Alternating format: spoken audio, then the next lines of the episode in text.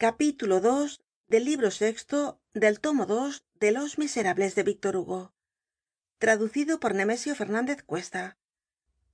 Ii la regla de martin vargas. Este convento que en existia desde hacia ya muchos años en la callejuela de picpus era una comunidad de bernardas de la regla de martin vargas. Estas bernardas dependian pues no de claraval como los bernardos sino del cister como los benedictinos. En otros términos seguían la regla no de san bernardo sino de san benito. Todo el que ha hojeado algunos libros antiguos sabe que martin vargas fundó en una congregacion de bernardas benedictinas que tenían por capital de la orden á salamanca y por sucursal á alcalá esta congregacion habia echado raices en todos los países católicos de europa. Estos injertos de una orden en otra no tienen nada de estraordinario en la iglesia latina.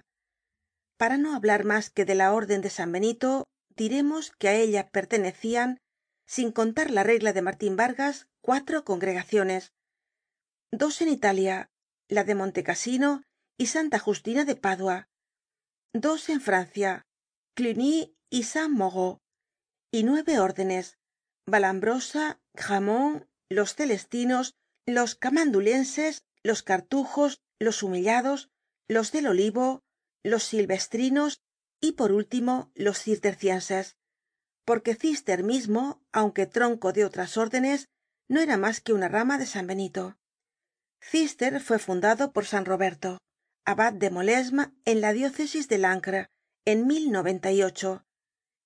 en el de el diablo que se habia retirado al desierto de subiaco era viejo. Se habría hecho ermitaño habia sido ya arrojado del antiguo templo de apolo donde vivia por san benito que tenia entonces diez y siete años. Despues de la regla de las carmelitas que llevaban los pies descalzos un áspero cordon de mimbre al cuello y no se sentaban nunca la más dura era la de las bernardas benedictinas de martin vargas. Iban vestidas de negro con una pechera que segun la prescripcion espresa de san benito llegaba hasta la barba. Una túnica de sarga de manga ancha un gran velo de lana la pechera que subia hasta la barba y la toca que bajaba hasta los ojos cortada en cuadros sobre el pecho componian su hábito. Todo era negro escepto la toca que era blanca las novicias llevaban el mismo hábito pero blanco. Las profesas llevaban un rosario al lado.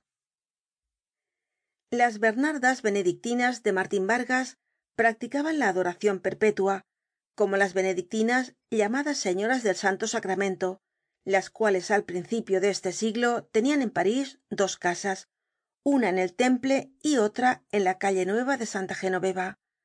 Por lo demás las bernardas benedictinas del pequeño picpus de que vamos hablando eran una orden completamente distinta de la que seguían las señoras del sacramento que vivían en la calle nueva de santa genoveva y en el temple. Habia muchas diferencias en la regla y también en el hábito. Las bernardas benedictinas del pequeño picpus llevaban la pechera negra y las benedictinas del sacramento de la calle nueva de santa genoveva la llevaban blanca y además en el pecho un santísimo sacramento de unas tres pulgadas de alto y de plata sobredorada ó de cobre. Las religiosas del pequeño picpus no llevaban el santísimo sacramento.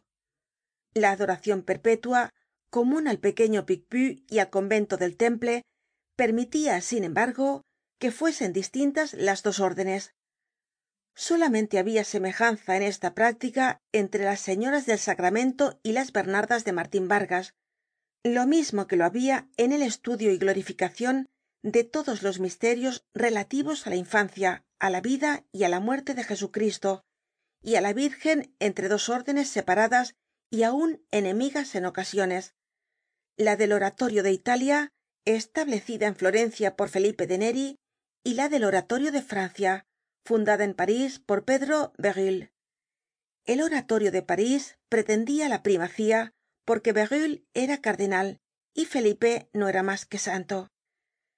Pero volvamos á la severa regla española de martin vargas. Las bernardas benedictinas de esta regla comen de viernes todo el año ayunan toda la cuaresma y otros muchos dias especiales se levantan en el primer sueño desde la una hasta las tres para leer el breviario y cantar maitines. Se acuestan entre sábanas de jerga en todas las estaciones. Y sobre paja. No usan baños ni encienden nunca lumbre. Se disciplinan todos los viernes. Observan la regla del silencio. No se hablan mas que en las horas de recreo que son muy cortas y llevan camisas de buriel seis meses. Desde el de setiembre que es la exaltacion de la santa cruz hasta la pascua estos seis meses son una gracia la regla dice todo el año. Pero esta camisa de buriel insoportable en el rigor del estío producia fiebres y espasmos nerviosos y fue preciso limitar su uso. Aun con esta modificacion el de setiembre cuando las monjas se ponen esta camisa tienen calentura tres ó cuatro dias sus votos cuyo rigor está aumentado por la regla son de obediencia pobreza castidad y perpetuidad en el claustro. La priora es elegida cada tres años por las madres que se llaman vocales porque tienen voz en el capítulo. Una priora solo puede ser reelegida dos veces de modo que su mando no puede durar mas de nueve años. No ven nunca al sacerdote celebrante que permanece oculto por una cortina de nueve pies de alto en los sermones cuando el predicador está en el púlpito bajan el velo cubriéndose el rostro. Deben hablar siempre en voz baja andar con los ojos bajos y con la cabeza baja. Solo un hombre puede entrar en el convento el arzobispo diocesano.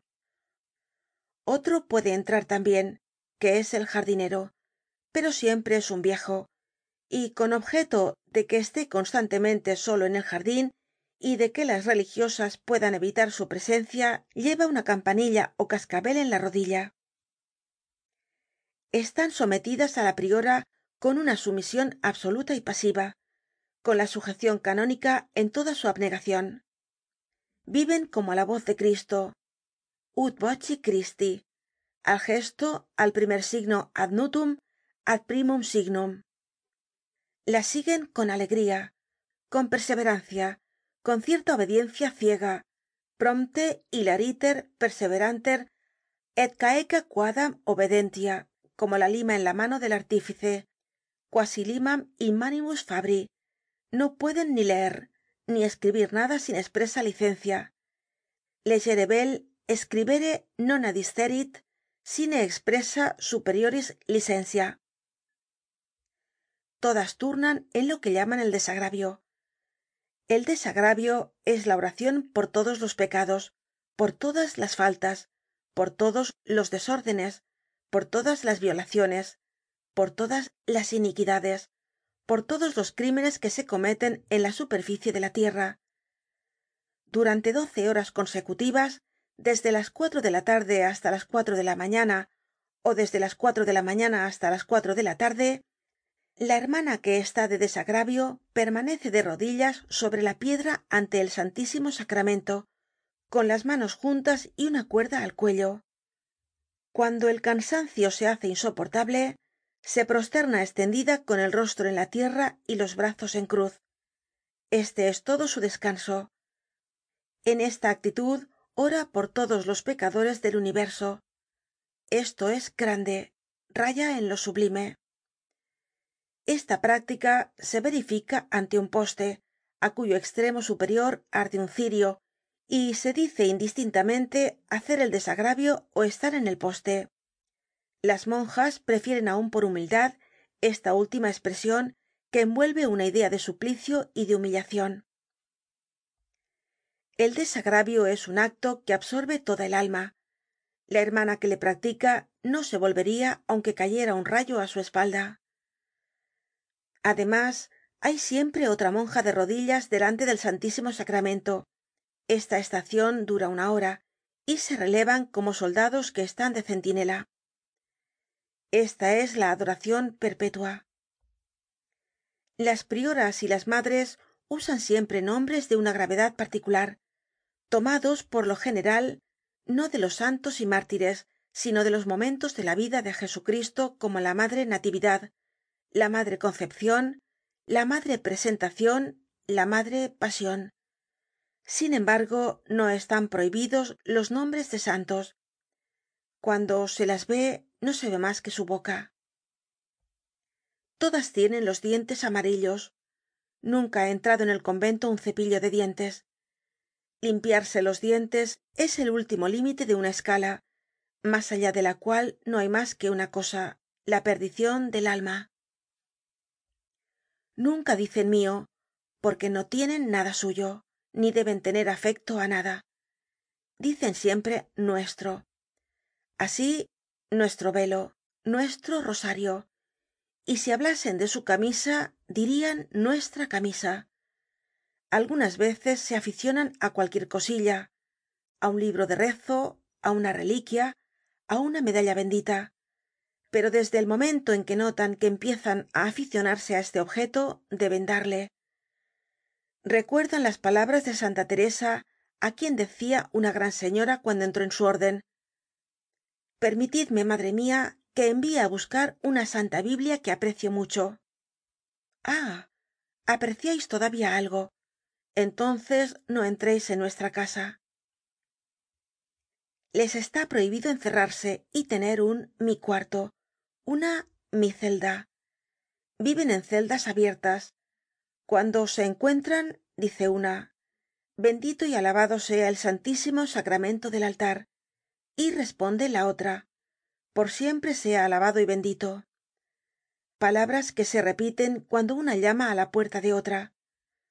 Apenas ha tocado la puerta cuando por dentro se oye una voz dulce que dice por siempre como todas las prácticas se hace esta maquinal con la costumbre y algunas veces dice una por siempre antes que la otra haya tenido tiempo de decir lo que es un poco largo.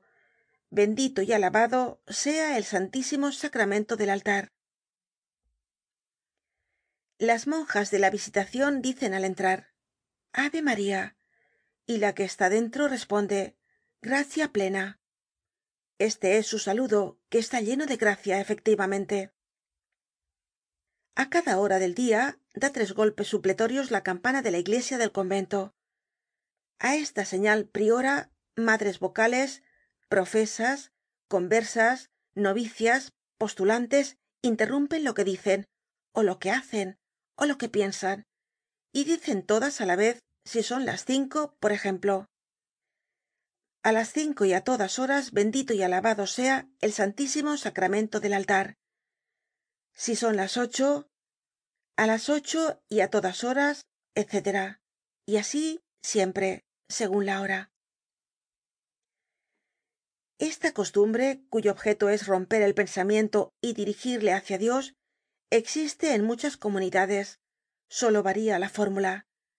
Así en la del niño jesús se dice a esta hora y á cualquier otra el amor de jesús inflame mi corazon las benedictinas bernardas de martin vargas que vivían hace cincuenta años en el pequeño picpus cantan los oficios salmodiando gravemente canto llano puro y en alta voz todo el tiempo que dura el acto. Cuando encuentran un asterisco en el misal hacen una pausa y dicen por lo bajo jesús maría y josé en el oficio de difuntos cantan en un tono tan bajo que parece imposible que pueda bajar tanto la voz de mujer de lo cual resulta un efecto sorprendente y trágico. Las monjas del pequeño picpus habian mandado hacer una cripta bajo el altar mayor para sepultura de la comunidad. El gobierno como ellas decian no permitia que se enterrasen allí los cuerpos. Salian pues del convento cuando morian lo cual las afligia y consternaba como una infraccion pero en cambio habian conseguido ser enterradas á una hora especial y en un rincon especial del antiguo cementerio de vaugirard que ocupaba un terreno que habia sido de la comunidad. Los jueves asistian como los domingos á misa mayor vísperas y á todos los oficios. Observaban escrupulosamente todas las demás fiestas pequeñas desconocidas de los mundanos que la iglesia prodigaba antiguamente en francia y prodiga aun en españa y en italia. El tiempo que pasaban en la capilla era interminable. En cuanto al número y duracion de sus rezos no podemos dar mejor idea que citando estas palabras candorosas de una de ellas. Los rezos de las postulantes son terribles los de las novicias lo son mas los de las profesas son aun mas terribles. El capítulo se reune una vez por semana. Le preside la priora y asisten las madres vocales. Cada hermana va á su vez á arrodillarse en la piedra y confiesa en alta voz en presencia de todas las faltas y pecados que ha cometido en la semana. Las madres vocales deliberan despues de cada confesion é imponen tambien en alta voz la penitencia además de la confesion en alta voz para la cual se reservan todas las faltas un poco graves tienen para las faltas veniales lo que llaman la culpa.